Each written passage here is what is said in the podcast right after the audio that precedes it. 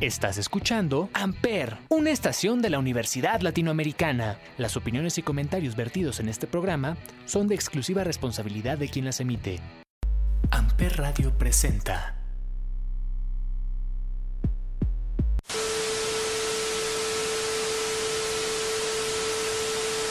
Mangekyo Sharingan.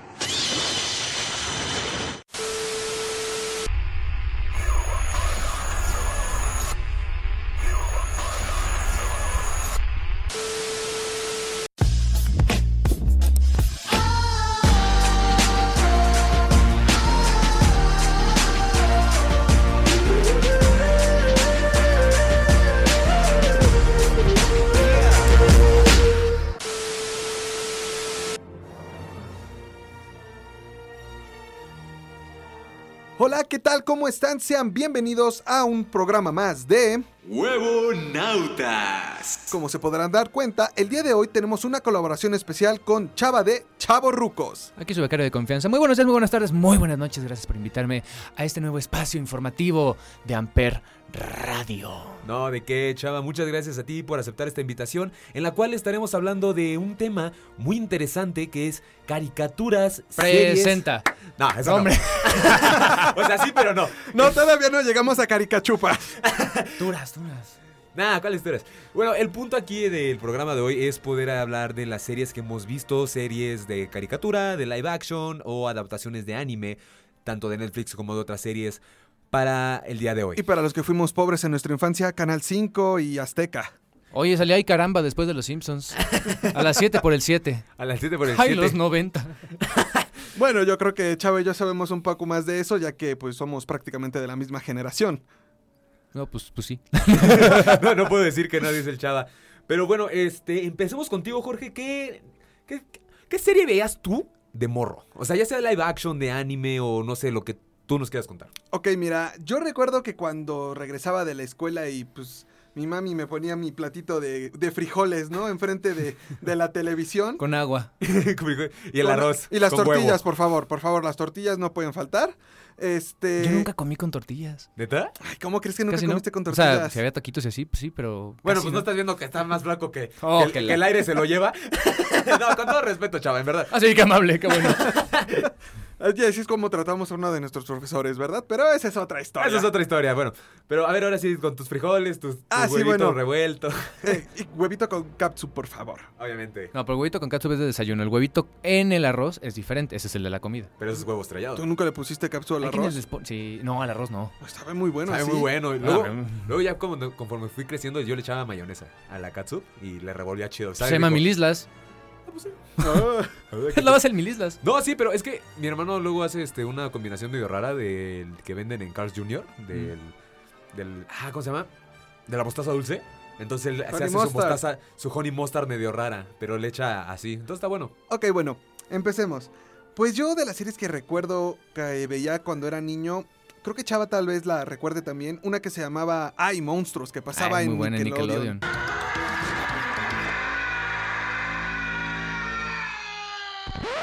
Así es, Ah, Invasor. hubo una época que Nickelodeon tenía un canal, pero no me acuerdo si es aquí en México, solo lo tienen en Estados Unidos, de series clásicas.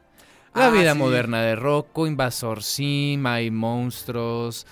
Se llama Era- Tooncast y lo pasan Tooncast, en, ajá. en Easy. Sí, de hecho lo tenía Cablevisión. Es por parte de Cablevisión ese. Pues sí, ese canal, Cablevisión se volvió easy. Obviamente. Pero este. Bueno, es que me El rebranding. El rebranding. Pero sí, ahí lo ve. Yo ahí veía a Johnny Bravo y. Un, dos, tres, ya. Nena. y- Pero esa era- No, no, ese es otro. Tú lo estás confundiendo. El que Chava dice es, por era ejemplo- Boomerang, el de Cartoon Network. No, sí, pero Boomerang. Sí, pero eh, Boomerang se terminó quedando con la nueva versión de los Looney Tunes y Tommy Jerry. Ahorita. En mis tiempos.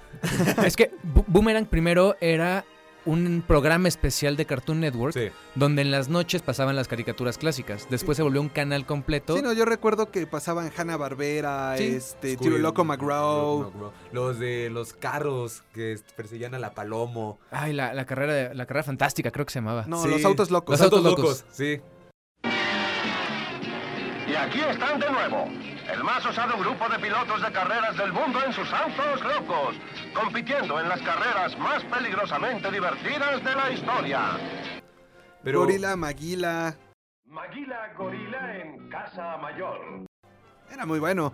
Pero en fin, bueno, esa era una de las que yo recuerdo. Y también, yo creo que esta la va a recordar Chava con mucho cariño, que se llama Invasor Sim. Oye, yo te ayudé cuando te transformaste en una mortadela gigante. Era una maravilla. Ah, sí, sí la conozco, pero yo ya empecé a ver la nueva adaptación. Nah, o sea, no la es nueva o sea, es- adaptación. Es que aparte era muy dark, o sea, bueno, no dark, pero sí era un humor mucho más elevado para la época, para la edad y todo. Invasor Sim era una joya. Digo, eh, a Chava y a mí nos tocó esa fantástica época de la tele de los noventas en la cual todavía pues, yo recuerdo que lo ponían como programa para niños en Nickelodeon, Ren y Stimpy.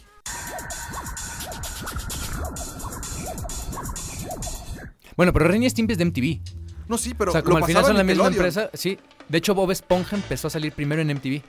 ¿Neta? Sí, Bob. Esponja empezó en. MTV, luego se fue a Nickelodeon ya para, eh, como, para- eh, como programa para niños. Y luego, curiosamente, Bob Esponja pasaba a las 12 de la noche en MTV. Ok. Ok, eso Bueno, es que sí. también si sabemos hay un capítulo de... No, no, no, no, cualquiera. Bueno, pero yo creo que... Yo creo que el más emblemático es, bueno, el que más se conoce así que es medio, no para niños, es cuando Bob está viendo la tele y ve este, una anémona supuestamente bailando. Gary, no veas eso. No, no, no, no, así no fue. Es que yo recuerdo bien esa escena. Está Bob Esponja ya clavado viendo la, la anémona bailando y nada más se escucha el miau de Gary. y, Gary, no sabía que estabas aquí, estoy viendo los deportes.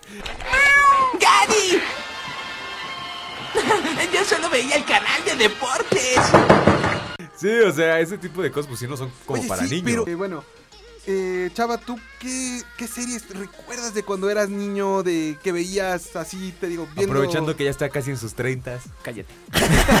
este fue el último episodio de Huevonautas y de Freakies de New Sexy, entonces... Eh, Y el de Otaku, ¿no? También me lo van a Pues, cancelar. dale un ya. ratito, sí. Anor se salvó porque no está leyendas ahorita. Pero eh, yo no veía tanta tele hasta eso. Era, era bien chistoso. Pero eh, alguna vez platicábamos que nos tocó una generación en la que sin que nos los. sin que nos diéramos cuenta, sin que, sin que lo concibiéramos, había mucho anime. Sí. Y era desde eh, Pokémon, que tocó el mito de que era del diablo. Entonces No, mi ah, mamá lo veía no, y era como. de- ¿Sabes por qué fue eso también? Hay un movimiento que empezó en los 80s que fue el famoso pánico satánico, Mm. en la cual, bueno, empezó en Estados Unidos como ya saben, cualquier movimiento radical que de repente se vuelve de moda. Claro. Eh, todo lo que era, por ejemplo, música Green Day, Metallica, Iron Maiden, Ah, es que son una joyita. Led Güey. Zeppelin, Led Zeppelin. este, satanizaron hasta Calabozos, y, Roses, no. Calabozos y Dragones, que es el juego más nerd que ha existido en la historia. Claro. Decían, "Ah, no, es que es satánico. Eh, sí, pero ¿por qué? Es que se creen un mago superpoderoso de una dimensión. ¿sabes Y ¿Qué solo también? Dios puede. Es más, hay un capítulo de Young Sheldon ¿Jugamos un juego de auto? En verdad no, siempre pierdo. Lo sé, por eso es divertido. Sí. Que es muy interesante esa serie porque justo está basada en los 80, en Texas, en un suburbio. Entonces, y luego en es- Texas. y luego en favor. Texas, y luego la mamá es súper cristiana. Los que vieron de Big Bang Theory ubican a la mamá súper cristiana. Entonces es como. Sheldon crece con esa mamá hiper cristiana. Entonces sí, juegan calabozos y dragones y... Pero estos son hechizos para invocar demonios de verdad. Y el morro así como de... Jefa, estoy, estoy jugando, Estoy ¿no? jugando, ¿no? Pero es que si te das cuenta, Sheldon es como una persona muy criticona, por así decirlo, muy analista. Bueno, también sabemos que tiene... ¿cómo se- Analítica. Ah, Gracias, analítica. Tiene, ¿cómo se llama esto? Asperger. Asperger, gracias. Y siempre está como que medio así enfocado en su mundo, perdido en su mundo y sabiendo que hay cosas que Chance, pues sí, la lleva a la contraria de su familia. Porque como sabemos, esta Missy y Georgie son como niños normales. No, son decirlo. white trash. bueno, pero, son muy white trash. pero si somos de acuerdo, para Sheldon son normales o raritos. Pero él es un nivel superior para todo. Entonces, pues sí, ve, ve como una cosa cristiana, como una burla hacia lo que en realidad es para él. Pues mucho la, la concepción científica de que la religión pues no está tan sustentada en nada y la ciencia sí. No, pero igual, por ejemplo, bueno, en mi caso fue de que desde mi privilegio estuve en lo que es este siempre escuelas de paga y entre las escuelas que yo llegué a estar, no sé si la conozcan, una que se llama Seika. Eh, bueno, esa es una escuela religiosa en la que literal Uh, van Uh, puros, puros hombres. No, no hay mujeres ahí. Y este, pues imagínate, yo estuve ahí tres años, si no mal recuerdo. Ok. Y entre las cosas que más me llegaron a fastidiar de, digamos, la religión, es que, imagínate, todos los fines de mes te ponían a escuchar misa en el patio a las 6 de la mañana con un frío padrísimo. Y no, no eran de, bueno, vamos a ponerlos unas banquitas, algo. No, era de, pues, estamos en el patio, queden separados en el punto blanco y si se cansan, siéntense sus mochilas. Para eso las traen. Una hora parado ahí escuchando la No. Hay partes bonitas de la religión si lo ves desde un punto filosófico, histórico y demás. Sí. Pero yo creo que como todo, ya que es extremista, híjole. Bueno, pero para evitarnos de, de, de No se habla de religión, no fútbol y de religión en este política. Así que, bueno, chaval, ¿qué otra serie veías? Te digo que era una época muy de, de, de anime y digo, a mí me tocó el boom de, de Pokémon. Estoy hablando de 1998. Nos tocó, dirás. Bueno, sí. No, también le tocó Digimon. Digimon me gustaba más, pero pues obviamente un poquito más atrás Dragon Ball, estaban los Medabots, estaba Oh, este, Medabots. Beyblade. Ay, Blade, eso. No, pero a ver, ¿a ti qué, qué Beyblade te tocó, Pepe? Porque digo, A eres más joven que nosotros. Sí, ya el moderno, ¿no? Ay. Es más Yu-Gi-Oh, que tú ya eras del de tablero y los monstruos y los No, pero- todavía no lo- me tocó el tablero cuando yo empecé a jugar Yu-Gi-Oh! No, lo del disco de duelo a ti y a mí nos tocó, chava, porque primero fue en la generación de Duel Monsters, Ujú. la parte del reino de los duelistas donde trataban de, digamos... Era como la segunda temporada, o sea, ya después de Pegasus, ahí empezaron a sacar los... Ajá, lo que fue Ciudad Batallas Mm. con Seto Kaiba. Ah, ¿verdad? No, pues no, ya estaba bien. Era muy inicial. buena, está en Netflix, de hecho, toda la, la saga de, de Yu-Gi-Oh! Era bien divertida. A mí me divertí, yo, pues, salieron obviamente los decks de cartas, jugabas. A mí me tocó jugar Magic. Es más, digo, no veía tanta tele, pero jugaba más. Yo tengo uno de Magic de Deadpool. O sea, me, Uh. me lo trataban de enseñar. Medio aprendí, pero a ver si luego me lo traigo y nos echamos una partidita para, para el Twitch que, que ya se está Eso, haciendo. eh, igual, pues yo tengo, como saben, por ser otaku, eh, yo sigo jugando lo que es Yu-Gi-Oh! Y pues la verdad, ha evolucionado bastante bien el juego. En un programa vamos a hablar sobre eso, pero en fin. Ese es eh, otro programa. Vamos a seguir hablando sobre Todos los jueves en el que veíamos de niños. Por ejemplo, la vida moderna de Rocco. Era buena.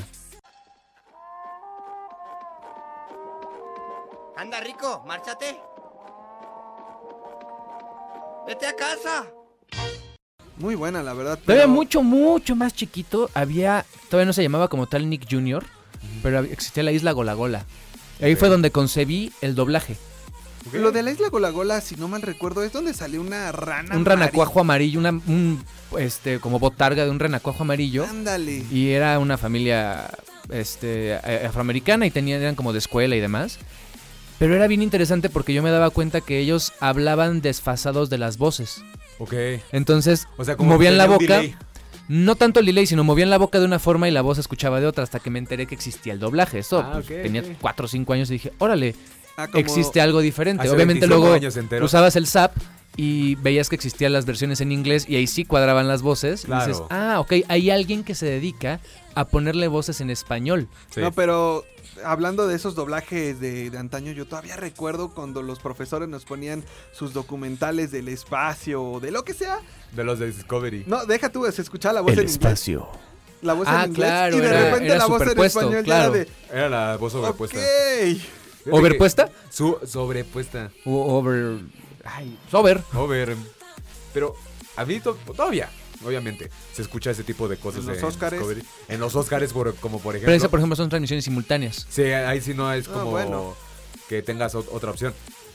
Bueno, sí, te- podría sacar la- el sonido de ambiente nada más, pero creo que por derechos de transmisión. ah, no, no se sé. puede. Es, es un desmadre todo lo que Pues tiene es casi TNT. como si, por ejemplo, Y no sé, en los partidos de americano hicieran eso. Yo no escucho que. No, porque en los partidos de americano, obviamente. Tú compras la tienes- transmisión. Tienes la transmisión, exactamente. Y ahí están tus locutores. Ok. O sea, puede, tienes un locutor de Japón transmitiéndote el. De hecho, el- están los palcos y tienen. eh, pasa mucho, por ejemplo, en el Mundial y en los Olímpicos. Tienen las diferentes. Pues sí, es la ONU. Sí, es o sea, tienen los palcos ONU, con los diferentes este, países de. Bueno, ahí serían narradores, comentaristas, Ajá. conductores. Pues bien, Pepe, tú no nos has platicado qué es lo que tú veías de niño.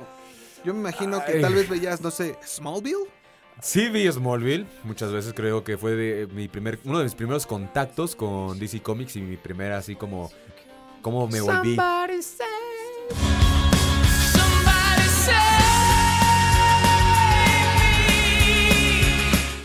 De hecho hablé una vez en uno de los programas de Freaks de New Sexy sobre Smallville y ahí fue como que mi- uno de mis primeros contactos a este mundo de los, de los freaks, de los cómics. Pero es que ahí te va. La bronca que muchos tuvieron con Smallville es que es el origen de Clark Kent. Claro, no es el origen como tal de Kal-El, que esa es la bronca. Entonces, y tomó muchísimo tiempo en llegar a Superman. Es como que- tal, como 6, 7 temporadas. No, en realidad son 12 temporadas. Por eso, pero te tomó como 6 o 7 llegar a, ah, él es Superman. No, para ya cuando descubrí que Superman es este, cuando llega a la fortaleza de la soledad, que Mm. descubre de su papá y todo eso a partir de la temporada número 9. Que Está casi. descubre la. Es un 6 al revés. Pero ojo, te lo, te lo digo porque Cartoon Network tenía toda la barra de Warner. Ajá. Entonces tenías todas las series animadas, o sea, Batman, la serie animada, que es Ah, desde el sí. 92. Fíjate que Todas hay- las series de Superman, de Aquaman, o sea, de la Liga de la Justicia y demás. Entonces, a mí, o sea, yo me acuerdo mucho ver un live action de Superman en el que no es Superman y que le tomaba años y era más tipo Dawson's Creek. Sí. O sea, una serie adolescente. sí, sí, sí. Era Gossip Girl. Gossip Girl for este, Smallville. O sea, ¿sabes? Era una serie más. sit- No es que no era sitcom, pero era pues una serie más de drama y todo era más de introducción. Claro. Pero era muy lento. Entonces, la neta, yo me prefería cambiar y ver la Liga de la Justicia. Con la voz de Paco No, Colmenero. no, no, no, no. ¿Sabes cuál también nos faltó mencionar ahí de Liga de la Justicia? La Liga de los Super Amigos. Ah, esa gran. Ay. El laboratorio de Dexter. El por laboratorio ejemplo. Oh, el que laboratorio yo de Dexter. Que tenía la Liga de. Pero era la Liga de los Super Amigos. No. Ah. No, la Liga de los Super Amigos Es que- fue una, adapta- fue una adaptación de la Liga de la Justicia. Es que No, te sí, va- pero es que la en, Liga en de los ciertas Superamigos- caricaturas había como spin-offs dentro de la caricatura. Sí. Eh, y sigue pasando, por ejemplo, con Animaniacs, Animaniacs. Oh, era muy bueno. que ahorita está en. Hulu y en Star. Eh, creo que está en Star. No, está en HBO. Ah, está en HBO. Uh, bueno, es que yo lo veo en Hulu. Perdón. Eh, Para eso tenemos también Cuevana. también, Bueno, pero por ejemplo, No, eran como microclips de 5 o 7 minutos Sí. y en medio tenían unas caricaturas alternas. No, que pero- era eh, Pinky Cerebro y habían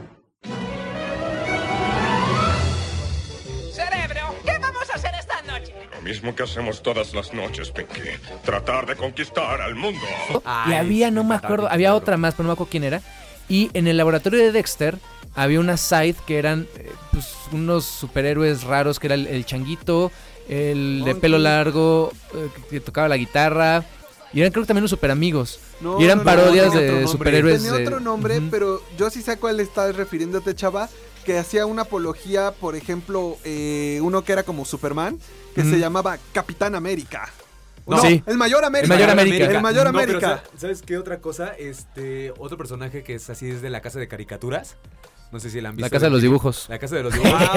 No, eso sí es Eso ya R-rated. Eso, eso, eso es para el tercer bloque. Aguántanos tantito. Pero bueno, por ejemplo, otra serie que yo veía mucho, pues eran casi todas las de Hanna Barrera, que son este Johnny Bravo, Scooby Pero te das cuenta que hoy ya no se ven. No, es muy No, O difícil. sea, como que todavía fue este cambio de milenio casi casi. En el que todavía se veían y todavía no se veían tan mal, pero ahorita Sí. no sé por qué.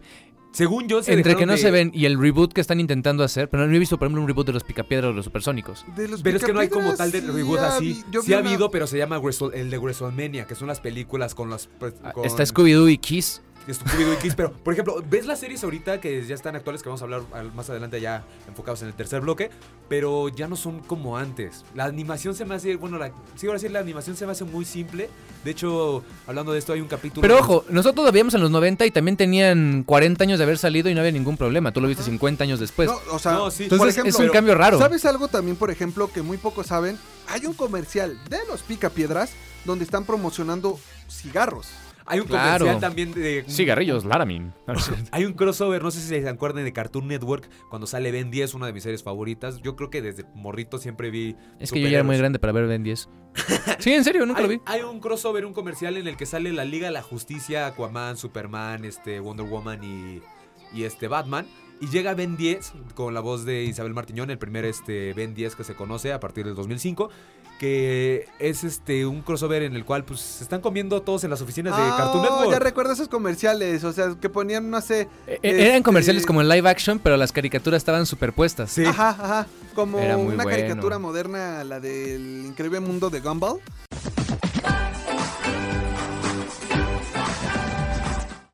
Hacen eso de que por- ponen un escenario de una escuela real y ponen a los personajes En sobre caricatura, o sea, pero está muy bueno. Es- Ah, sí, sí, sí. es sí, como sí. una idea más fresca, pero como la película de Drake Bell con los padrinos mágicos, Ajá.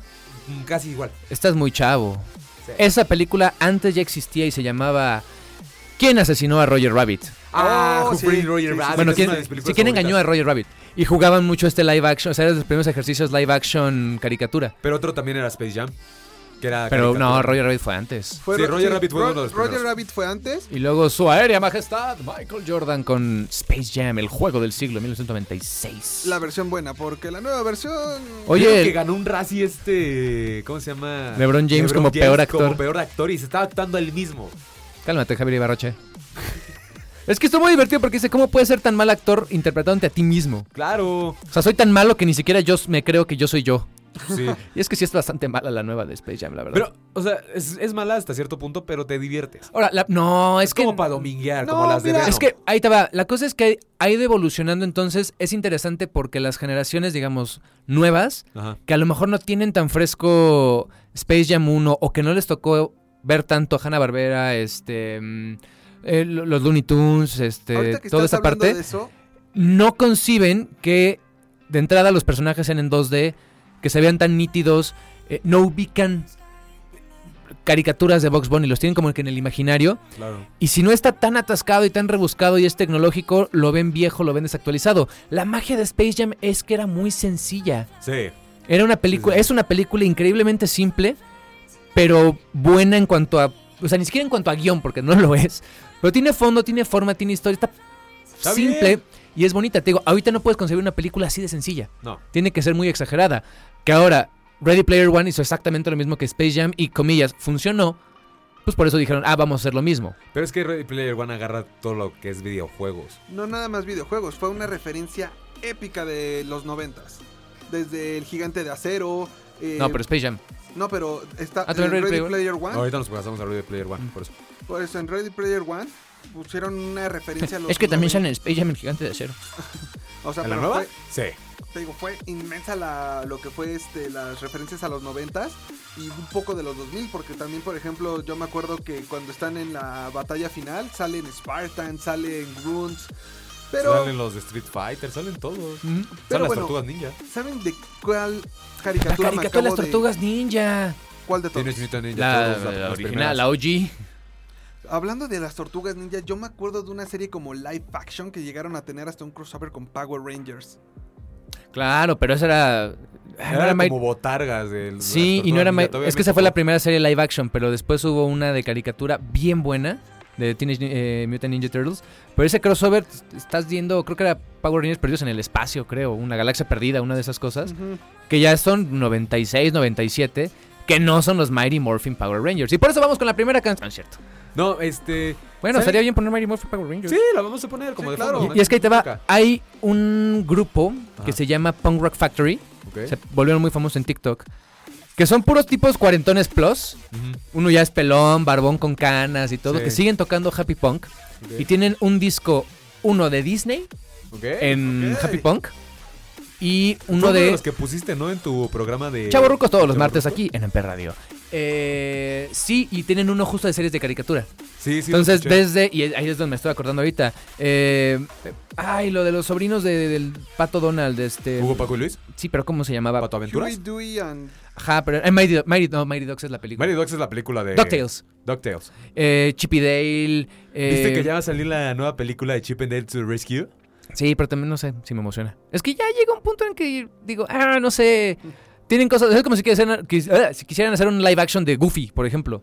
Goofy Movie es de las mejores películas De existentes. Goofy Movie, las ¿Sabes dos. que sería muy La dos es muy divertida. eso, ¿verdad? Un live action de esa película. bueno, para nuestros amigos furros, yo creo que sería de mi sueño hecho realidad. Hablando de. ¿Sabes de qué caricatura me acabo de acordar? No sé si la recuerdes, chava. La de Silvestre y Piolín, Piolín Detectives. Sí, Esa sí la llegué a escuchar, pero nunca la vi. Era bonita. Era es que te digo, era esa camada. Este, Warner, digo, este Cartoon Network en el que estaban como buscando. Bueno, cuando cancelaron a Pepe Le Pew, dicen, Ay, hay no, una época en la que Pepe Le Pew era un tipo 007. Sí, Entonces hubo una, una generación en la que los personajes clásicos hacían otro tipo de cosas para, digamos, salirse un poquito de la, del imaginario que existía en ellos. Y tenían series bien interesantes, los detectives. Doc eh, Dodgers. Doc Dodgers era muy divertida porque era el pato Lucas en el espacio raro, eso, con Marvin el marciano. Doc Dodgers al rescate. ¿Qué voy a hacer? ¿Qué es lo que haría Demian Drake? ¿Qué haría Doc Dodgers? Un momento. ¡Yo soy Doc Dodgers! ¡Sí! ¡Voy a ser el héroe de esta película! ¡Doc Dodgers al rescate! Doc Dodgers al rescate. Doc Dodgers al... Doc. ¡Ya saben quién al rescate! Ayuda a no decir el nombre. Entonces, estaba padre esa idea en la que los sacaban, pero al final ninguna funcionó al 100. Luego estaban no solo los Looney Tunes, sino los Tiny Tunes. Ah, la que son los como que Tiny los hijos. Mm, De- Pues No, no, no, son pues versiones hijos. chiquitos. Son como. Pero porque es que- acuérdate, es que acuérdate que en Tiny Toons no pueden ser sus hijos en este caso. Porque sí te ponen que había los padres de los personajes. Y lo que hacían era eh, ir a una universidad en la cual La Universidad Toon. les enseñaban lo que es cómo ser un Toon realmente, un Looney Toon. En el opening salía este Box Bunny como el decano y al Pato Lucas le hacían bromas. O sea, bueno, Sí. Daffy Duck. Es que también es esa. Le cambian los nombres recientes y, por ejemplo, a mí todavía me tocó que Goofy era Tribilín. Tribilín. No, Aquí en México todo el mundo le preguntas quién es Kermit. No saben. Es la rana René. No, el René. ¿Quién es Kermit? Sí saben quién es, pero la rana René, No, eso es aquí en. México. en- pues yo no la- porque le cambiaron los nombres, entonces... Ah, estaban los Muppet Babies también. Ah, los Mi Muppet mamá era Babies. fan de los Muppet Babies. O sea, y luego me, me cuenta este- Babies, Luego este, salió la nueva serie de. Muppet Babies para, para Disney, si no mal recuerdo. Mm. Y la, yo la vi con mi hermano. Sí es divertida, pero por ejemplo, yo he visto Muppets Babies, los viejitos en YouTube o luego en videos que me salen ahí. Y creo que me dio más 10 veces más risa eso que ver este. Es que mira, Muppets fíjate Babies, que en lo que es este todavía la televisión de, de los noventas y principios de los 2000 podías todavía meter uno que otro chiste de doble sentido un poquito subido de tono en las caricaturas y uno que otro chiste medio racista, la verdad. Hasta que Porque- llega 2015 y todo se fue a la ch... No, no, no, o sea, pero es que te No, digo- pero eran como políticamente incorrectos, pero de esas veces sutiles. Hay un canal de YouTube que se llama React, en el que puede ser desde Kids React y les ponen algo que Ah, no sí, conocen. ya sé cuál, ajá. Este, sí, sí, Teens. React, Adult React. Yo ya estoy en la categoría de Adult React. Ah. Porque todos son de la edad, sí.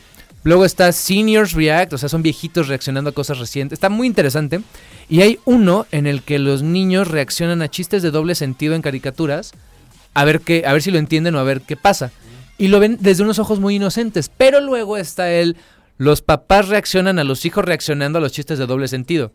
Entonces, te das cuenta que los niños al final, ahorita lo vemos ya desde un punto más adulto, en el que, ay, ese chiste tiene doble sentido, pero en ese momento no te das cuenta. No, pues no. O ya lo ves en la caricatura y dices, oye, espera, eso estuvo medio raro. Ahorita me acordé más rapidísimo de, de estas películas crossover, bueno, híbridas entre live action y, ¿Y caricatura? y caricatura. Estaba Las aventuras de Rocky y Bullwinkle. Ah, Oh, sí, sí, sí, sí. Que después ya lo hicieron solo caricatura, que aparte según yo esa era una caricatura mucho más antigua. Y Creo por eso cuando de los llega... 50, ¿no? Y cuando llegan a, a la- a establecer que existen Rocky Bullwinkle, a algunos nos toca conocerlos y fue de, ah, órale, está padre, está divertido. Y los papás era de, no manches, yo veía eso de morrito y... Pero- Llega, e- e- es lo bonito, que llega a ver este crossover generacional en el que ambos pueden disfrutarlo, pero pasa lo mismo. Ay, es que en mis épocas eran diferentes. Ay, es que este se ve más Oye, moderno. se supone que la ardilla era Bullwinkle, pero... No, ¿qué re- el alce El- era el alce es Bullwinkle. Bullwinkle. Ah, sí, sí, sí, sí, perdón.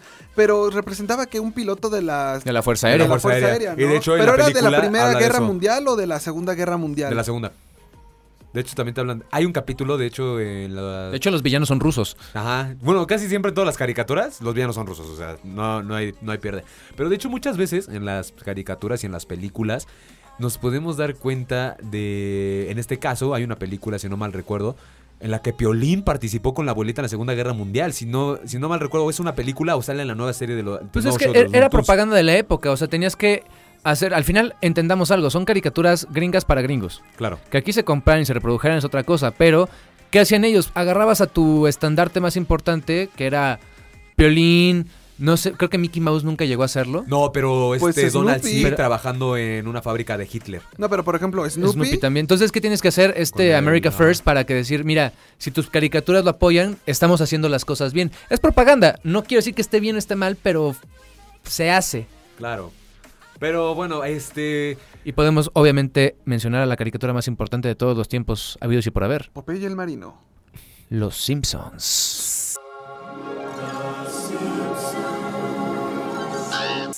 Pues bueno, A mí sí me sigue gustando, la neta. Es que siempre sacan nuevo contenido muy bueno. Ok, bueno, antes de continuar, eh, Chava, ¿nos puedes presentar una de tus canciones? Pero recuerda, aquí en Huevonautas usamos canciones que no, no escuchamos recurrentemente. Uno de tus gustos culposos, algo que dices... No existen los gustos culposos. Bueno, pero algo que digas, sí me gusta, pero me da pena. no quiere decir que sea culposo, te da pena. Es un programa que alguna vez hice hace algunas temporadas y que próximamente en Chaburrucos haré nuevamente mi especial de gustos culposos. Este es fatal.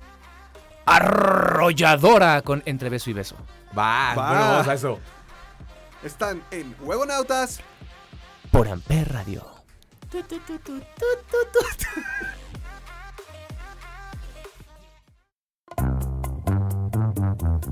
Amper, donde tú haces la radio. Despacito y te digo al oído que muero por besarte y amanecer contigo. Cuando me pongo intenso, romántico, atrevido. Espero esa sonrisa porque así se te nota, te brillan los ojitos, te muerdes la boca y eso es lo que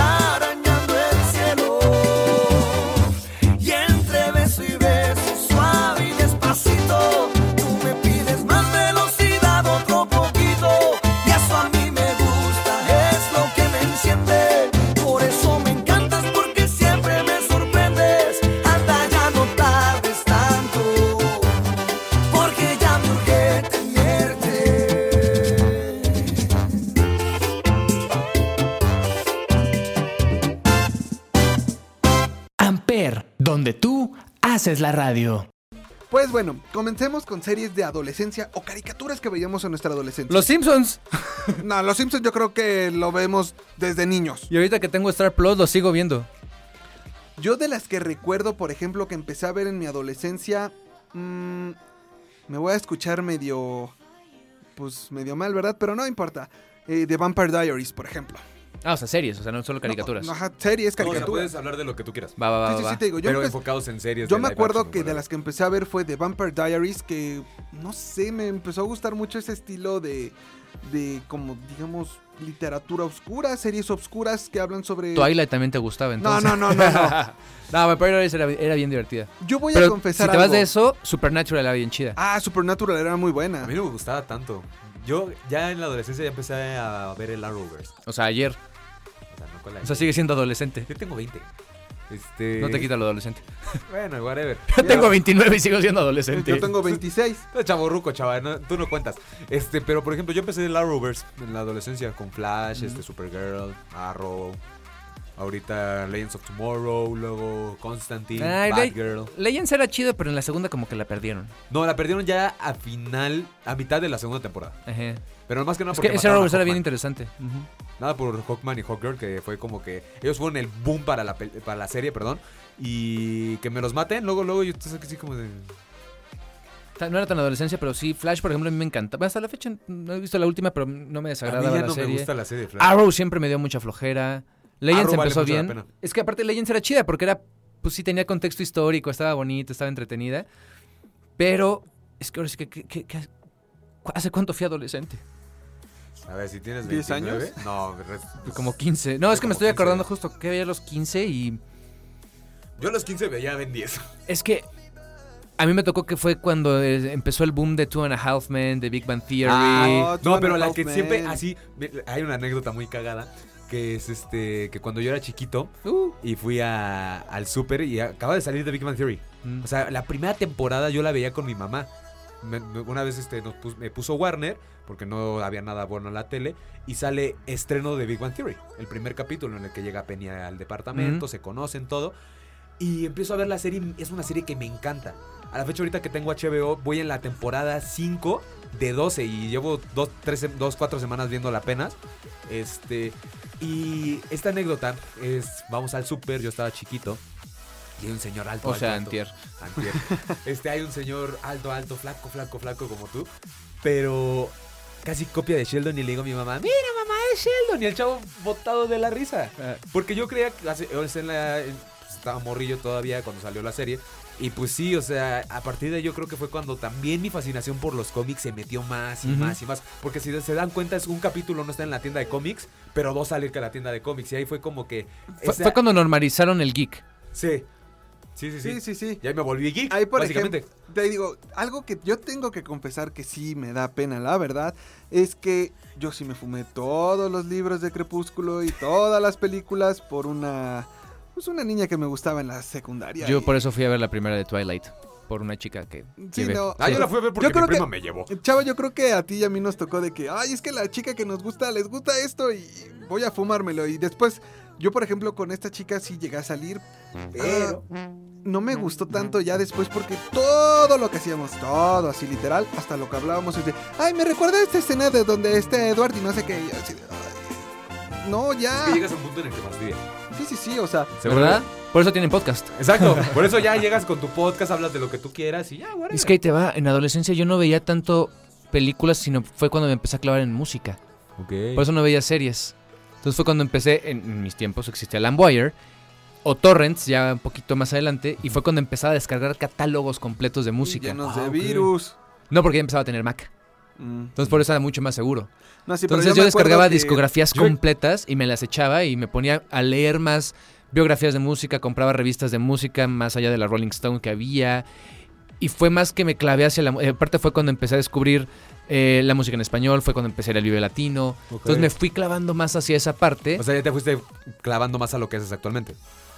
a descubrirlo, porque después yo no tengo hermanos mayores, mis primos tampoco son muy musicales y mis papás son de otra generación completamente Claro. y de otra situación social en que era más la trova y la canción de protesta. Sí, sí, sí. Entonces yo hasta que llego a la prepa me dicen, ah, ¿no conoces Led Zeppelin?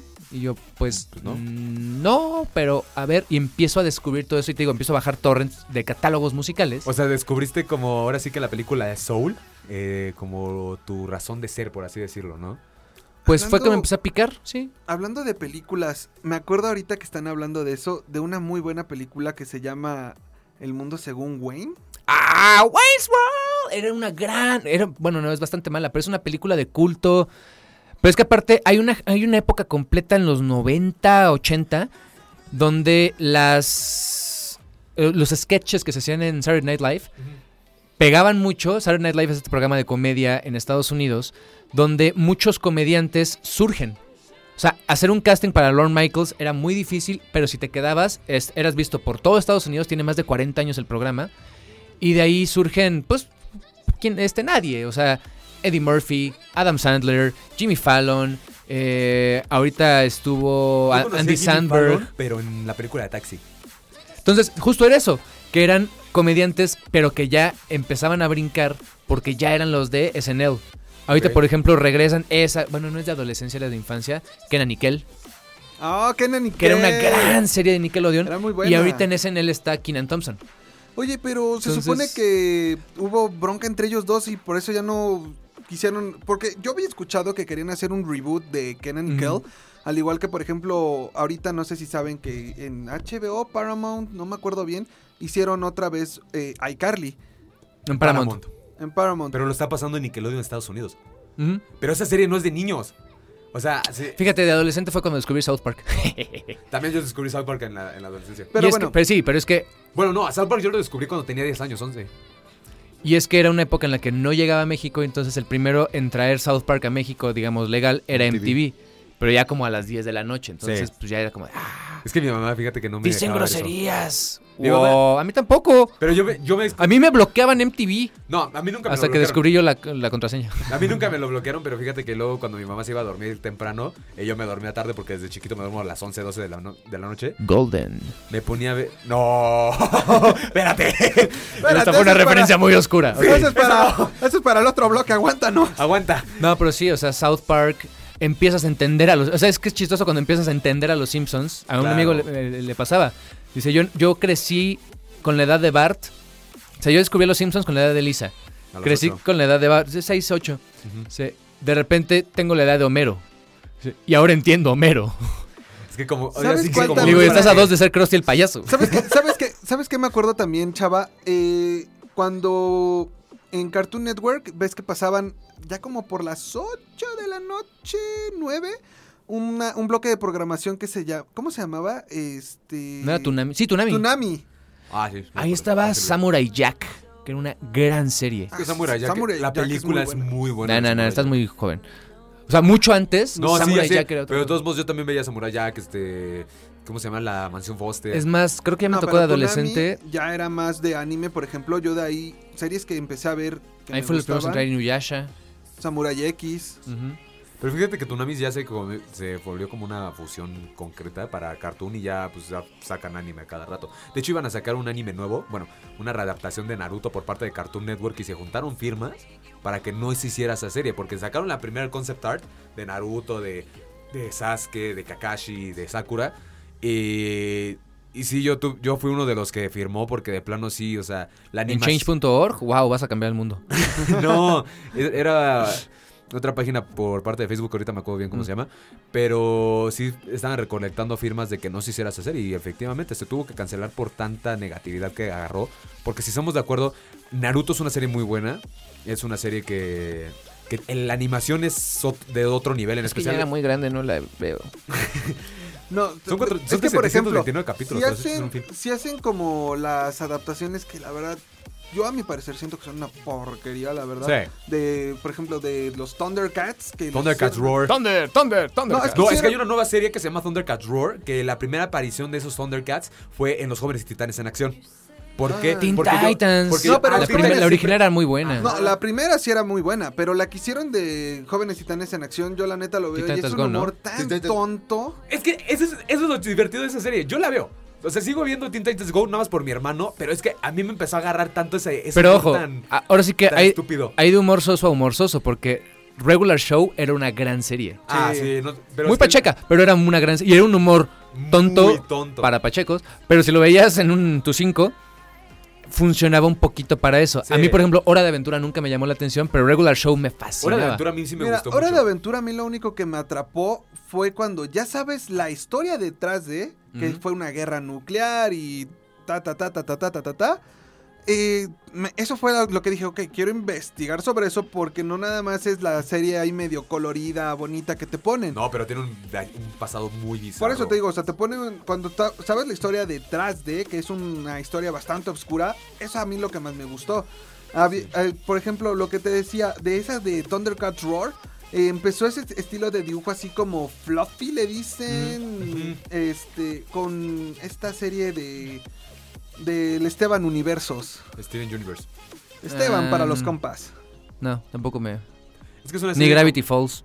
Gravity Falls a mí me encantaba la serie, en verdad. Yo, tení, yo me eché todas las temporadas así de lleno. Eh, cada día no, no me perdía en un capítulo. Y luego cuando llega Bill Cipher, que es este eh, el villano principal de toda la serie, ya son los últimos capítulos de, pues, de esta Gravity Falls. Ahí te das cuenta del por qué Gravity Falls tiene tanta historia. Y luego cuando el tío Stan consigue, bueno, el tío Stan sale que tiene un hermano gemelo que es el verdadero Stan, pues es una cosa En verdad, pues también contaría como una serie de adolescencia para mí. Pues sí. Eh, ¿Sabes cuál también me acuerdo que yo veía en mi adolescencia? Eh, fueron varias, pero también eh, eh, tocando otra vez, por ejemplo, la temática de cosas góticas, vampiros, de Originals, que fue un spin-off de, de Vampire Diaries, pero hablando de los vampiros originales, por así decirlo. La temática me gustaba y más por la ciudad en la que la pusieron, que fue Nueva Orleans. Digo, Es que Nueva Orleans está como que muy... Es que ya ¿Cómo ves que tiene el misticismo de, por ejemplo...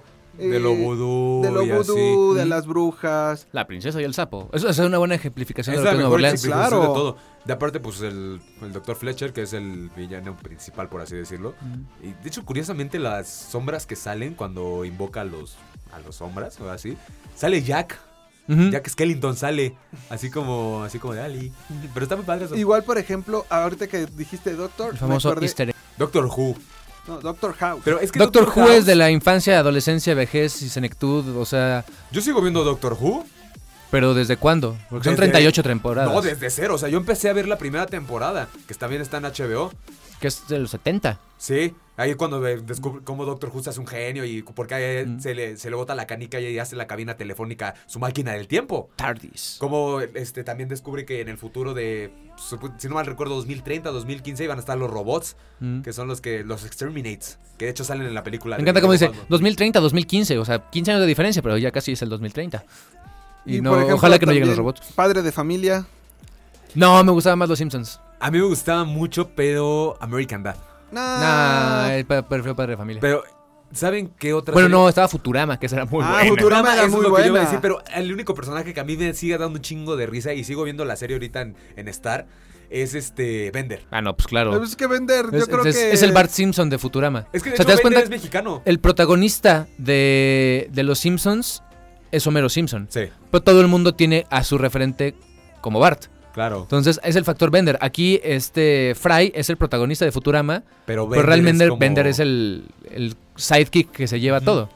Es, por ejemplo, eh, la serie que está en Netflix que se llama Desencanto. No me encantó, también de Matt Groening. Ajá.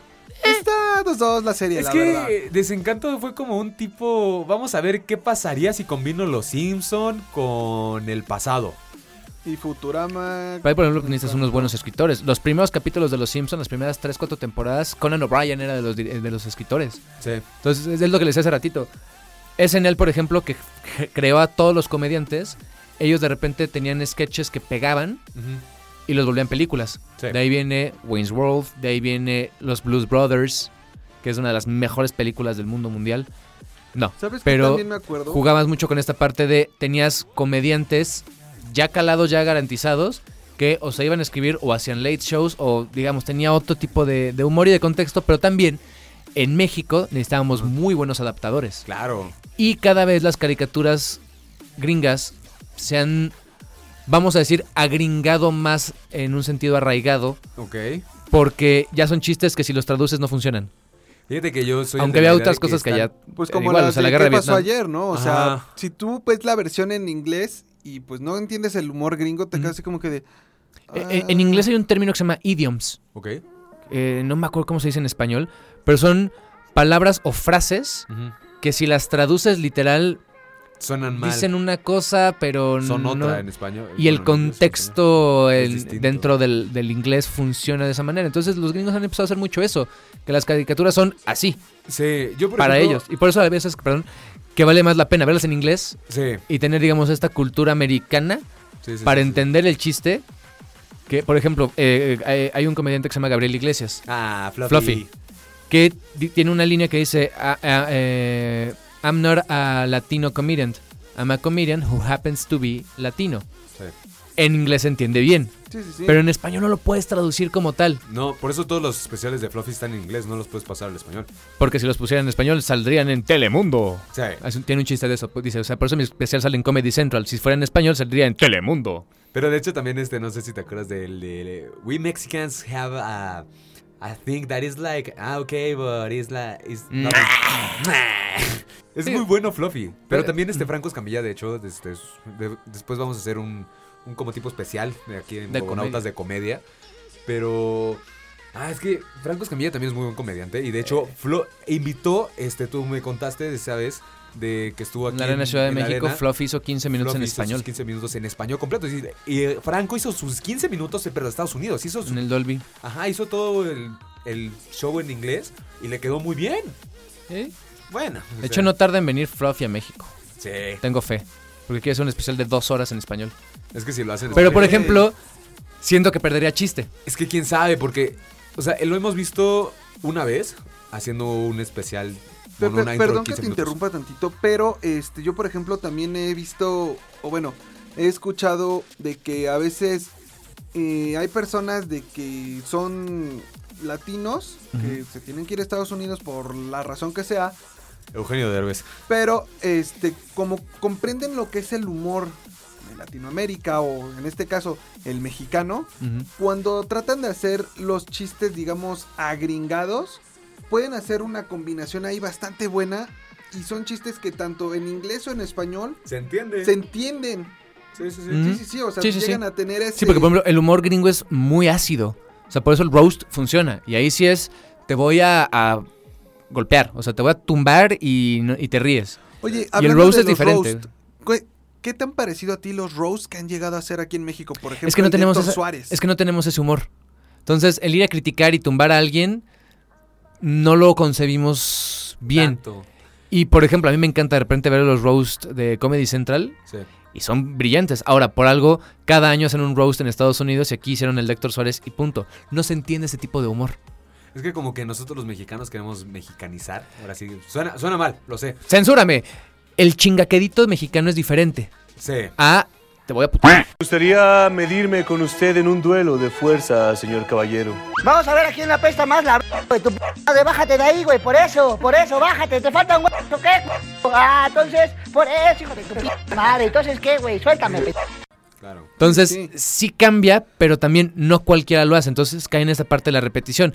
Del roast de Héctor Suárez, los entre comillas mejorcitos fueron los que hacen stand-up. El Cojo Feliz. Coco Alexis de Anda incluso. Alexis de Anda. No, Coco Celis me cae muy mal. Es que Alexis de Anda.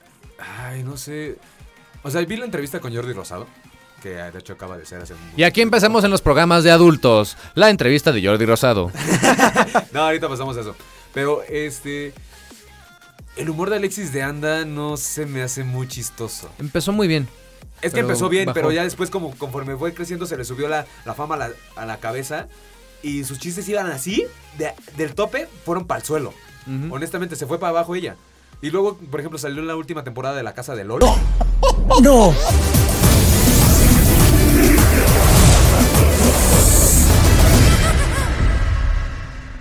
Eh, y sí, hay un. Y regresará.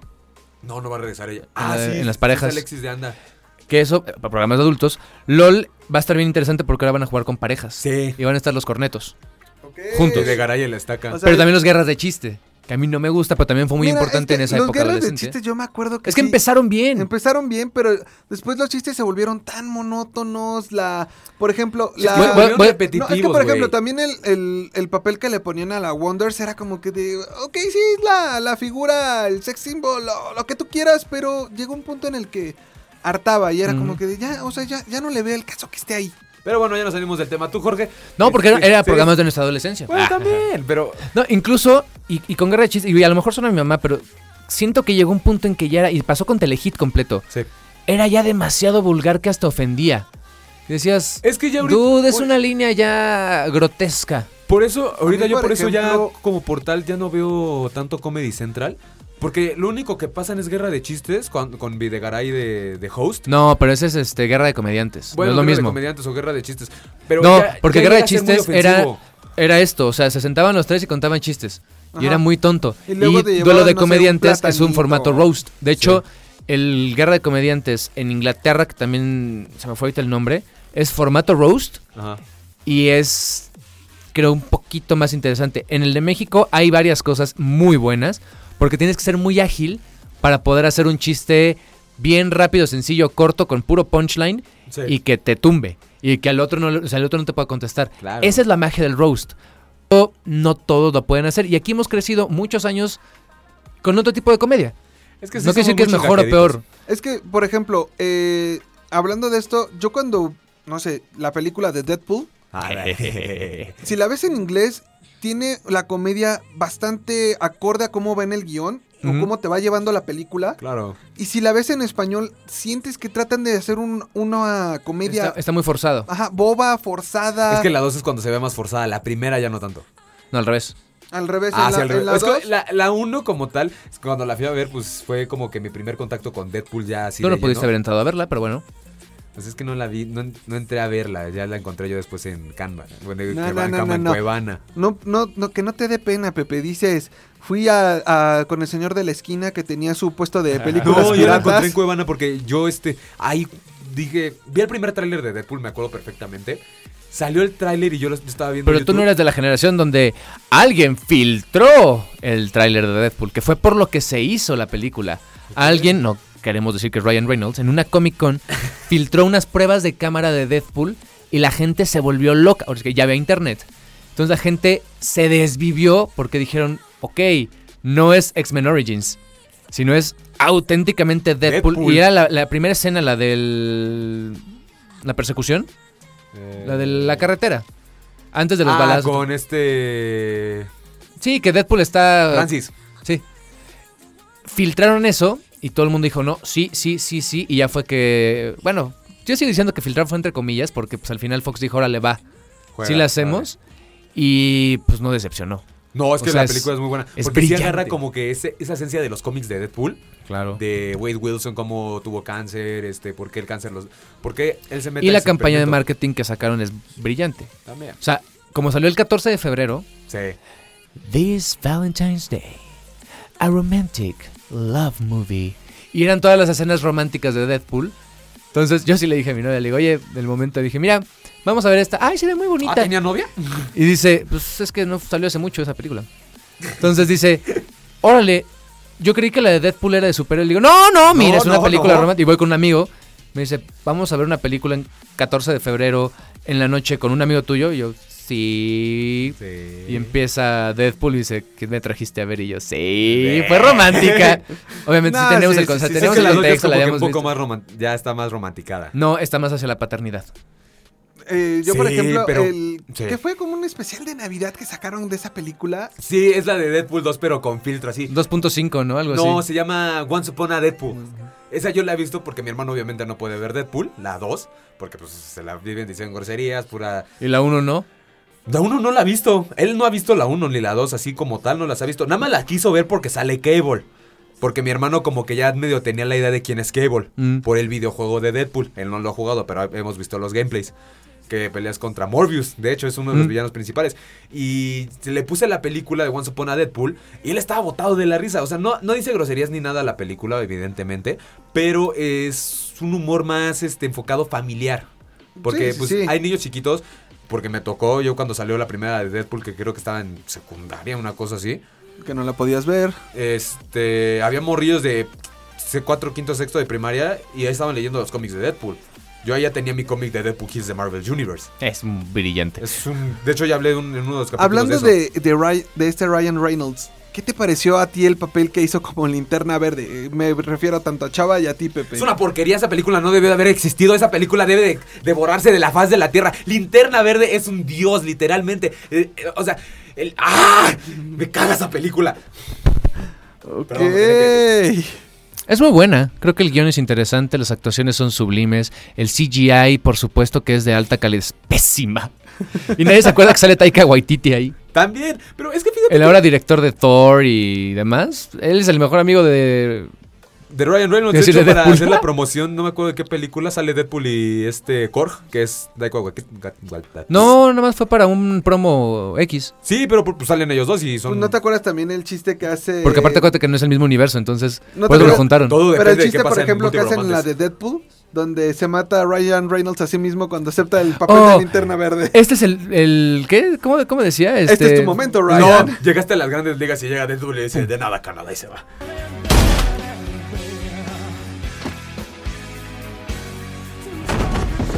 De nada, Canadá.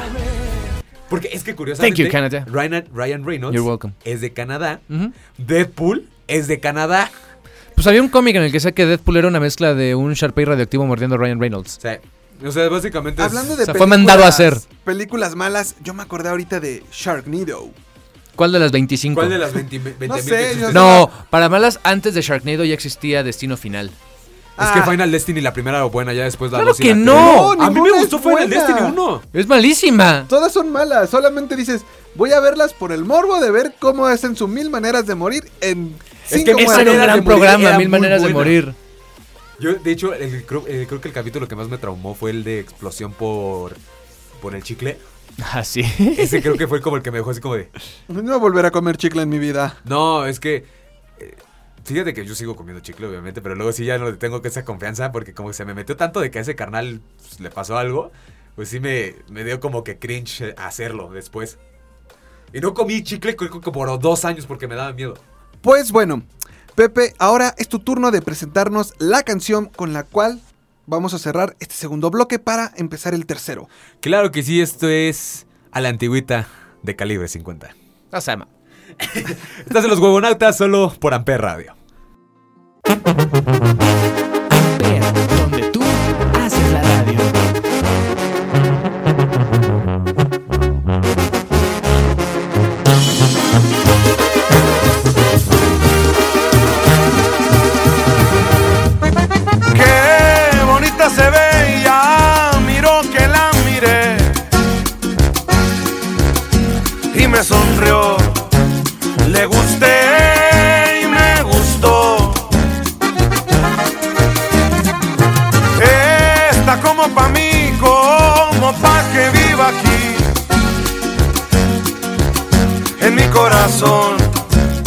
Y hacerla feliz.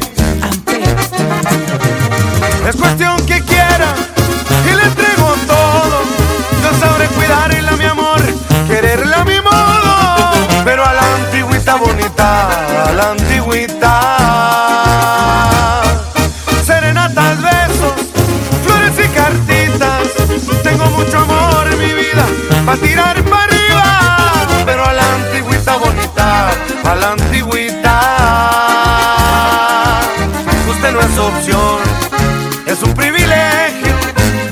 el honor de tenerla, yo voy a quererla bonita, pero a la antigüita. Y por un calibre 50 chiquitita.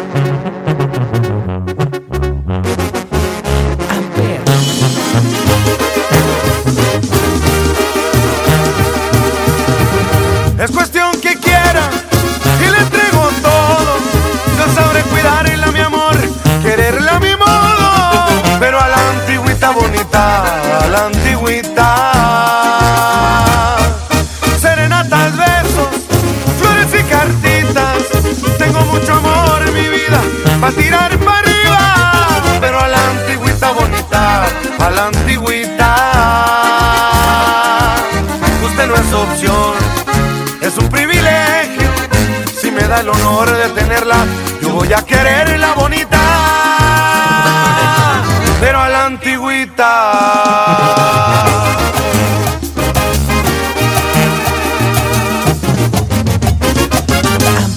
Donde tú haces la radio. Muy bien, empecemos con este nuestro último bloque. Ahora vamos a hablar sobre las series que hemos visto actualmente. Estamos hablando de unos 5 años para acá. ¿les Brooklyn? Nine-Nine. Ciérrale en tres, de tres para acá. Nine-Nine. es que Brooklyn Nine-Nine es muy, muy Yo digo muy que cagada. 5 años está Sí, bien. cinco está chido, cinco está chido. Es que Pepe eran las, las de adolescencia. Es que ahí ya entraría Ay, yo sí, con cierto. mi adolescencia, güey. Por eso te digo que unos dos o tres para acá. Sí, sí, cierto. Bueno, vamos a cerrarlo en 3 años. ¿Qué te parece, chaval? Cuatro. 3.5. Tres, pun- tres y medio, tres años y medio. Tres pa' años acá. y medio, ok. Que salga, cualquier cosa. Pues bueno, empieza tú, chava. Brooklyn Nine-Nine. Soy muy. No, bueno, ya, ahora sí que conforme pasa la edad uno empieza a ver series diferentes. Claro. Hay veces que, por ejemplo, si pones cualquier cosa de relleno, y me está pasando con Rebels, de Star Wars, porque es malísima, Es que Star Wars Rebels como tal. y- pero la, la pongo de relleno. O sea, Sí, la pongo ahí de repente, si es interesante, eh, lo volteo a ver. Hasta que empezó pandemia yo no había visto Clone Wars, por ejemplo. Que fue cuando ¿No? salió la séptima, yo me estaba esperando a que la acabaran. Sí. Y fue la que la empecé a ver. Pero, eh, te digo, uno empieza a crecer y ve series diferentes. Y hubo una época que me clavé muchísimo con una que se llama How to Get Away with Murder, con Viola Davis. Es una serie brutal. Porque ahora sí que ya, si, digamos, creces y ya tienes que ver en qué vas a perder el tiempo. Sí.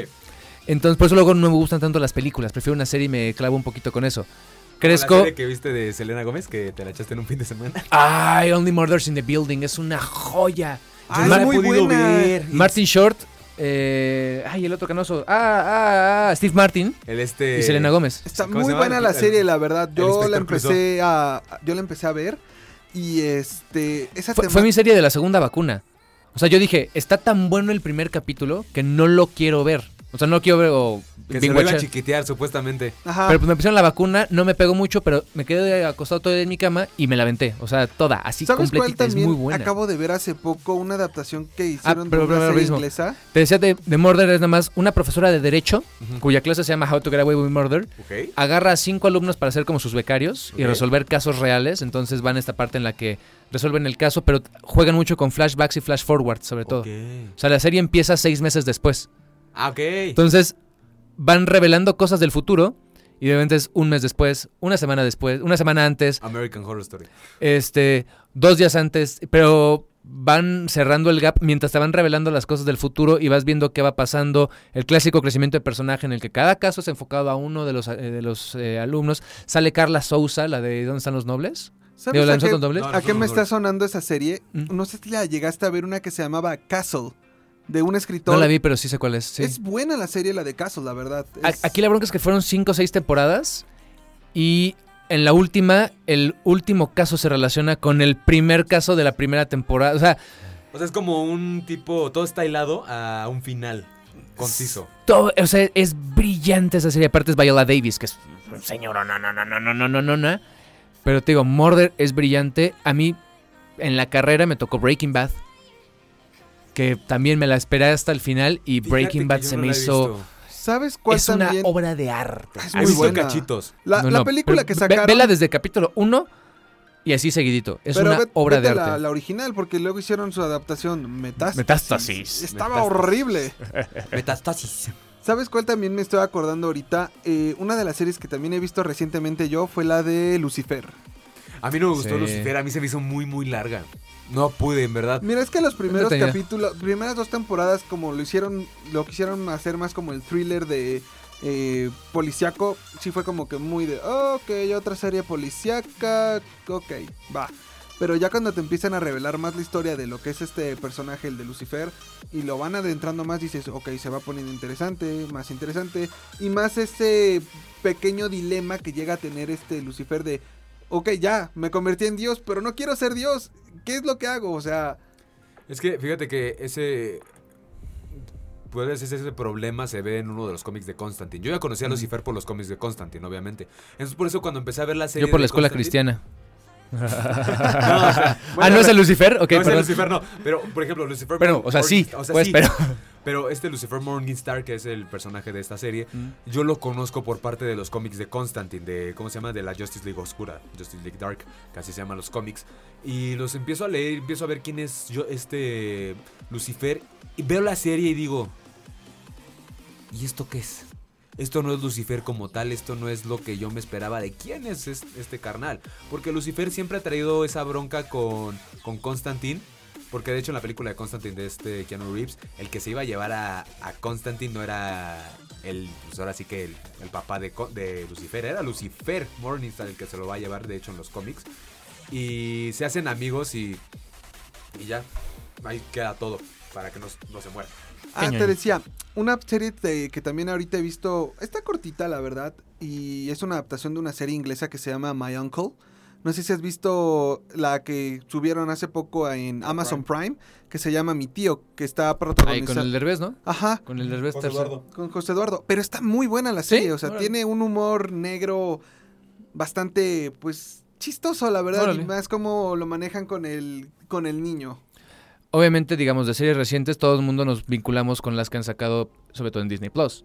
O sea, yo tenía mi época en la que. Ah, bueno, no, series de adultos Ricky Morty. No, series, series de adultos, por ejemplo, a ti que te gustan también los superhéroes, Pepe, eh, la de Invencible. Fíjate que Ah, Invincible yo no, lo conocía hasta que vi la serie. Yo no conocía los Yo estoy esperando esa y. The Voice, como que las quiero ver. Yo- ¿Ya viste la nueva? No, es que no las he visto, o sea, me estoy esperando para verlas un día que tenga Es que yo no, yo no sirvo para las series porque tengo que tener ganas, porque aparte no me gusta dejar series a la mitad. No, a mí tampoco. Entonces, aunque me choquen, por ejemplo, había una malísima de Netflix que se llama Ingobernable. Que es este. Esa la vio mi- Kay del Castillo, es la Ah, esa la esposa vio del mis presidente. abuelos. que está- Ah, malísima, ya. pero si yo empiezo a verla, me pico y. Y la quieres terminar. Sí, pero ya más porque la odio. Ahorita me pasa con Better Call Saul. Orange is the New Black me pasó igual. Por ejemplo, House of Cards no me gustó, pero no la podía dejar a la mitad y después se puso muy buena, entonces dije, órale va. Pero ahorita creo que todos coincidimos en que estamos vinculados con Mandalorian, eh, Boba Fett. What If, What if, este, ahorita este, Moon Knight. Moon Knight, Loki, Peacemaker. Ah, esa es una joya. Es una gran serie. No, y pero- te digo, yo nada más, tenía una época en la que salían los episodios de Mandalorian. Todavía no existía Disney Plus en México. Yo lo tenía con VPN.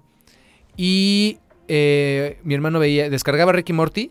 Entonces veíamos eh, Mandalorian y Ricky Morty. Cuando sacaba Ricky Morty sale The Last eh, The Dance. Entonces yo veía a Michael Jordan y a Mandalorian. Entonces era jugar con ese tipo de cosas. Pero son esas series que tengo que tener ganas de sentarme a verla. Porque aparte sé que si me pico, funciona. Si se pone muy buena la serie, no la voy a. O sea, me voy a enojar porque pues, no hay otro capítulo. Entonces, ah, soy difícil para esa parte de las series. Pero una película me da flojera sentarme tres horas a verla. Es como ahorita que Entonces, luego es- nos, sí. nos sentamos a hablar de las series, tú y yo de Marvel. Porque ahora sí que como que es de lo que yo hablo y nos sentamos así directo a hablar de esto. Mm. Pero por ejemplo, no- que luego llego y te digo, oye, ¿ya la viste? Y me dices, no, porque es que no quiero ver, no, no quiero que ya se acabe.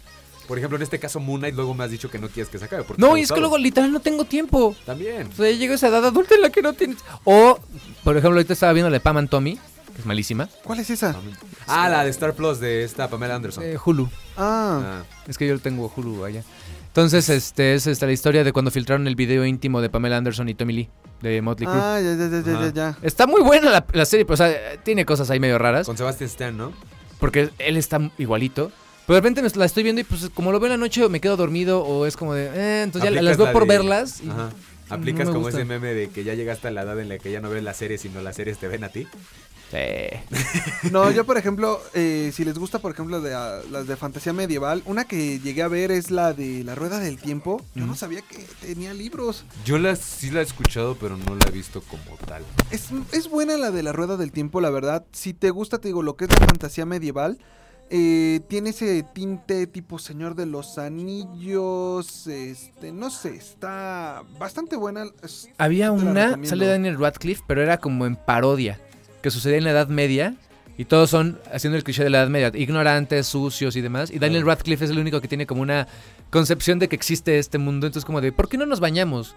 Aquí la gente no se baña. "Mm, es que creo que estaría bien que laváramos los platos. No, comen una taza. O sea, está, está muy chistosa, está muy estúpida. No me acuerdo bien cómo se llama, la voy a buscar. Pero por ejemplo, ahorita que seas este tipo inglesa, una gran, gran, gran serie que vi es este Sherlock. Con Ah, Benedict Cumberbatch. Ah, sí, Cumberbatch. sí, sí, sí, sí. Solo son tres malditos capítulos por temporada y tardaron dos años en sacarla. Pero qué maldita belleza. Cada episodio costaba una libra, un millón de libras hacerlo. Y era toda producción de la BBC y es brillante. Es que yo creo que, fíjate que este, ¿cómo se llama? Robert Downey Jr., que es este Sherlock en las películas, lo hizo bien. Pero Benedict sí, hizo Cumberbatch como que sí se metió mucho en el personaje del libro, No, no, es otra cosa. pero o sea, sí, ya Mm. sé, O pero sea, es, es más moderno, es un Sherlock moderno, por así decirlo. Pero si te pones a Mm. pensar y te pones a analizar los libros, es un poco parecido a lo que haría Sherlock del Dato libro. inútil. ¿Sabes quién es el...? Ah, no, es... eh, No es cierto, iba a decir este 007, pero no. Que es que hay una historia ¿Pero bien bonita de Christopher Lee, Ajá. en paz descanse.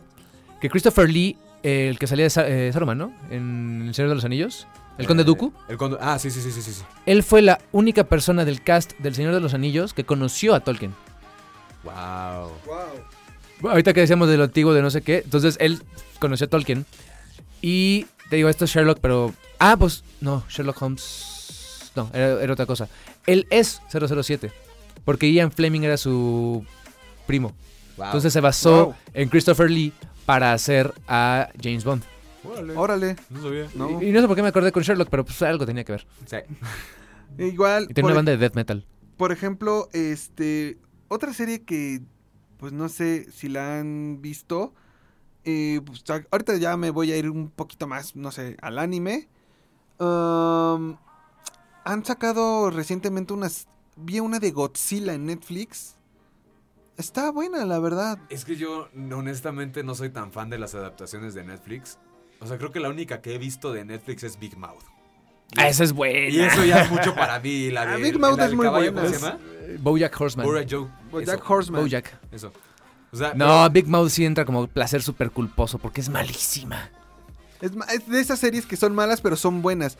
Igual, por ejemplo, una. Y salió una nueva que se llama Recursos Humanos. Ah, sí, sí, la vi. La que es de. ¿Viste el final de Big Mouth? Sí. Que van al mundo este de los Eh, monstruos. Ajá. Bueno, los monstruos, entre comillas, porque no son monstruos, son literalmente pues, sus versiones más. Es que el final de Big. Mouth está chido porque incluso se enfrenta con Nick Kroll, con el creador de la serie. Él en live action es como de, ¿y tú quién eres? Soy tú, pero soy el creador, soy el CEO de la compañía. Está buenísimo ese último episodio de Big Mouth porque pues, explican qué es Big Mouth. Sí, o sea, como Pero eh, sacan el spin-off ahora de recursos humanos, no lo he visto y se me antoja bastante verlo. ¿Está en Es- Netflix? Está en Netflix. Obvio. Se supone que Ah, este, está como en. ¿Cómo se puede decir? Ah, una área 51, por así decirlo. Y este. Date cuenta que, pues, precisamente la protagonista es de recursos humanos y tiene que lidiar con los problemas de, oh, es que yo soy un alien y yo soy esto. Y está entretenida, la La, verdad. la voy a ver. Una que también eh, recientemente vi.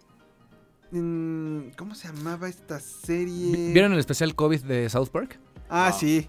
Es muy bueno. Que Randy Marsh fue el que empezó el COVID por un pangolín.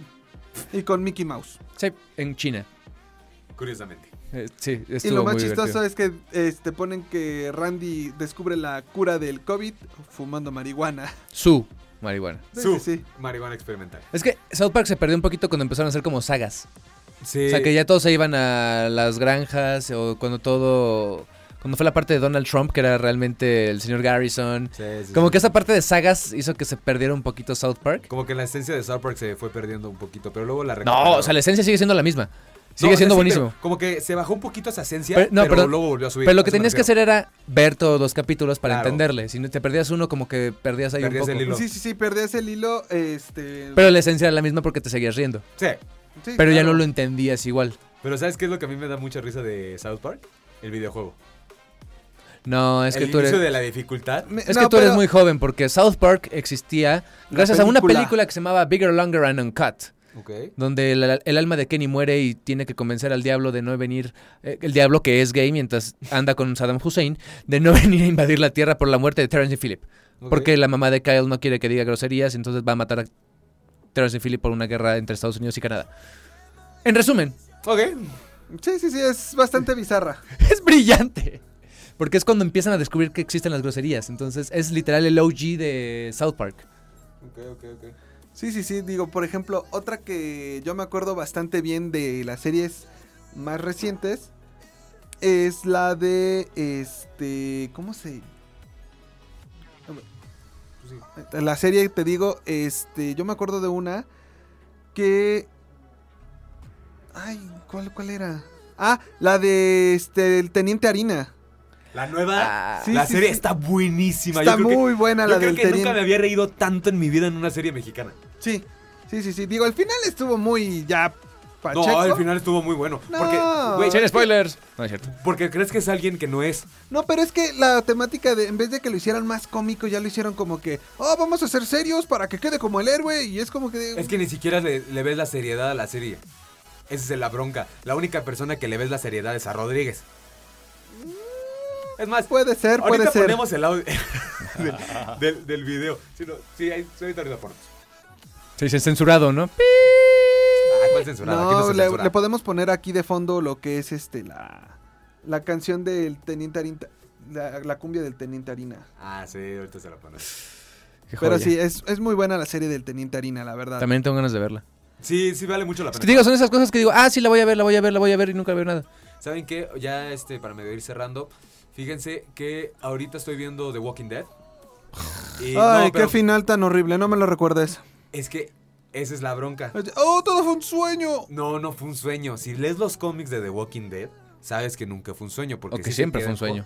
Pues que es como la idealización de él despertando del coma, pero nunca despertó del coma. Y ese cómic, el, cómic final de The Walking Dead salió en el año 2010. y- ¿Cuántos tenían? 17. Mira, solamente sé que todos odiamos a este Negan. Es como Lost, que el final fue todo abierto, malo, bueno, Ay. raro. Por eso tienen que ver Breaking Bad, es un final perfecto. Chava, cinco años desperdiciados viendo Lost. Ah, yo creí que The Walking Dead. Bueno, esos fueron mientras andábamos en un viaje astral. Pues bueno, ahora para cerrar lo que es este tercer bloque, yo les voy a poner una canción de mis gustos culposos. En este caso yo no me voy a ir tanto por la banda. Yo voy a poner... Regional mexicano. Regional. Voy a poner Niñas Mal de Nicky Clan. ¡No! es mejor la de no me digas que no. Sí, mejor vamos a poner No me digas que Bueno, para cerrar este tercer bloque, voy a poner una de mis canciones de gustos culposos de la infancia. Voy a poner No me digas que no de Nicky Clan. ¡Sí! Ya vienen los 2000 Pop Tour. Ah, sí es cierto. Pero bueno, Pues bien, estás en, en Cosmonautas, solo por Amper. Dices que somos amigos, deberíamos ser algo más. Y sé que piensas lo mismo, pero tú sabes disimular. Dices que como amigos me quieres eternamente, pero como algo más me olvidarías fácilmente. Amper.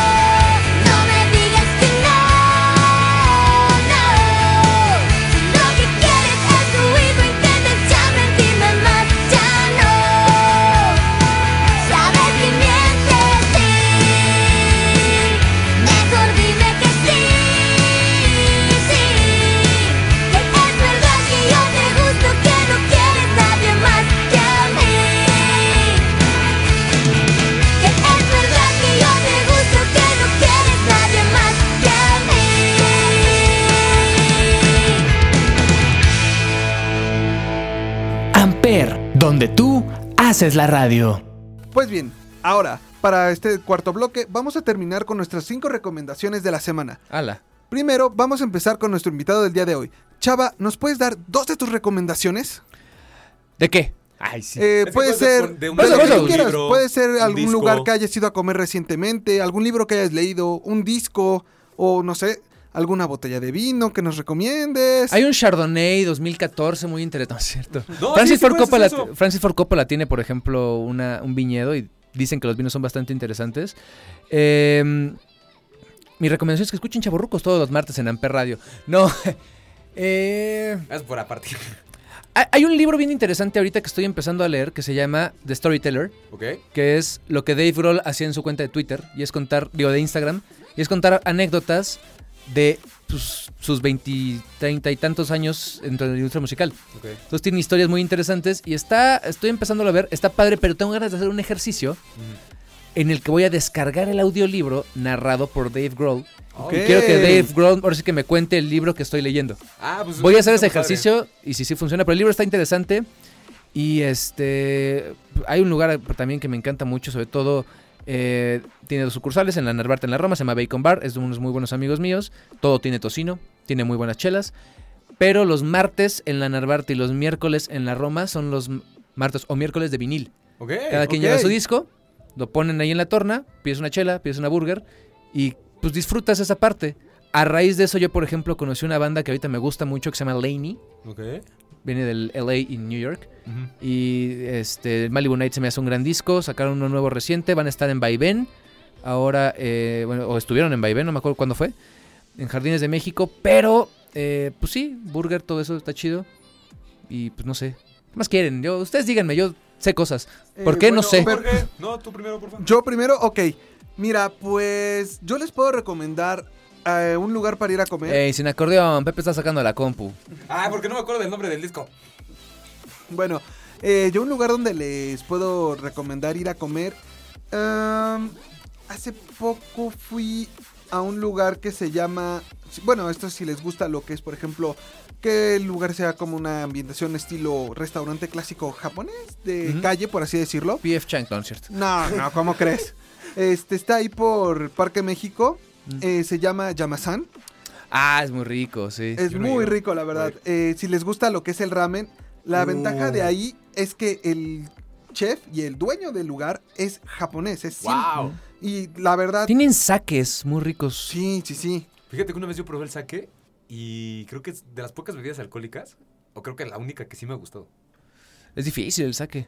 Es que el sake, mira, lo puedes tomar de dos formas: caliente o frío. A mí, en lo personal, me gusta mucho caliente. Sí, pega un, poquito, pega un poquito más, pero está muy rico. que es y por eso escuchen el otro podcast de Chava que es Eh, Chalauer. el Chelauer. Ok, Pues como de les decía, este del, del Yamasan, la ventaja es que el chef y el dueño es japonés. ¿Mm? Así que lo que es el proceso desde la preparación de los fideos, que tú la puedes ver directamente si te sientas en la barra, es manual, todo. Desde Pues cero. Como debe de ser, ¿no? Exacto, pero no cualquiera lo hace. Claro. Sí, sí, sí, o sea, tú ves de ahí, ahí cómo secan los fideos, cómo te los preparan, cómo hacen los caldos. 100% recomendable, la verdad. Lo único que sí es que hagan su reservación ya que siempre se llena mucho. Y otra recomendación que les hago es que si dicen en la reservación que van tres personas, las tres personas tienen que ir o si no les cancelan la reservación. Tienen esa filosofía japonesa de... Ya sabes, esa educación natural que todos los japoneses tienen y que el mundo no lo hace. Benditos sean los japoneses. Así es. Ok, eh, antes de dar mi segunda recomendación, Pepe, por favor, ¿nos puedes dar la tuya? Claro que sí, yo les traigo un disco de uno de mis DJs favoritos, Slushy, que es el ELD Extension Level Event, en el cual... Ahí se llama como la hija de Elon Musk. ¿Qué pedo? Es- En este tenemos canciones muy interesantes, muy futuristas y de hecho hay pocos videos de este disco actualmente. Y también les recomiendo si van a escuchar este disco, vean el live stream de Ultra Miami 2022 de este mismo DJ, muy buen set que tiene. Y esa sería mi recomendación de la semana. Y bueno, por último, yo también les voy a recomendar lo que es este. Pues si les gusta irse a tomar un buen café, en el lugar donde yo se los recomiendo es un lugar que se llama C Café, en el cual si les gustan las figuritas de hechas con lo que es la espuma, Ah, están, qué chido. están bastante cotorras porque te ponen, no sé, un gatito o te ponen así este un pajarito, pero no nada más es plano el diseño, sino que le ponen volumen. ¡Wow! Está muy bueno. O sea, está- lo hacen como tridimensional, por así decirlo. eh, sí, con la espuma de lo que es la leche. Ajá. eh, lo hacen como tridimensional. Ese está ubicado en la colonia Roma. Ok. Obvio. Se llama C Café y se los recomiendo bastante. Pues bien, para cerrar el día de hoy, Chava, ¿nos puedes dar tu última canción Gusto Culposo, por favor? Brillo de... No, no es cierto, de Natanael Cano, no, porque está muy pelada. Este... La Boca. Maui Ricky. Ok. Ok. Son muy chidos, Maui Ricky me cae muy bien. No, no estamos diciendo que no. Pero bueno, esto fue Los Huevonautas. Nos vemos la próxima semana. Mis huevones del internet. Gracias, bye. Martes en Amper, chaburcos.